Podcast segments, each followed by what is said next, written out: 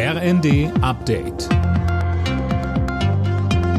Stündlich neu. Auf den Punkt informiert. Ich bin Dirk Jostes. Guten Tag.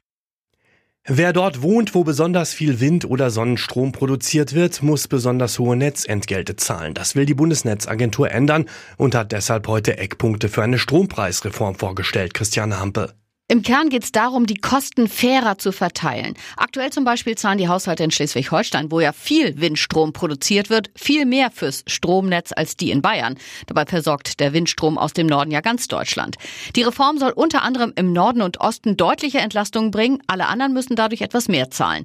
Die Bundesnetzagentur spricht von gut 8 Euro mehr im Jahr pro Haushalt.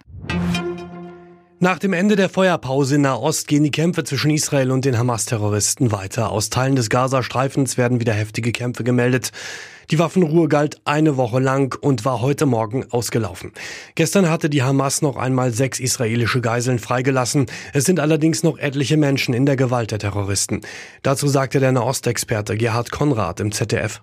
Die Geiseln waren eine Lebensversicherung. Man braucht keine 240 Geiseln für eine Lebensversicherung. Jetzt haben sie noch ungefähr 140. Und das ist natürlich ein Problem. Tag 2 bei der UN-Klimakonferenz in Dubai. Der britische König Charles hat an die versammelten Staats- und Regierungschefs appelliert, die entscheidende Wende im Kampf gegen die Erderwärmung zu schaffen. Derzeit sei die Welt nicht auf einem guten Weg, warnt Charles. Neuseelands neue konservative Regierung will Smartphones aus den Schulen verbannen. Die Hoffnung ist, dass sich die Schüler dann mehr konzentrieren können und dadurch besser lesen und schreiben lernen.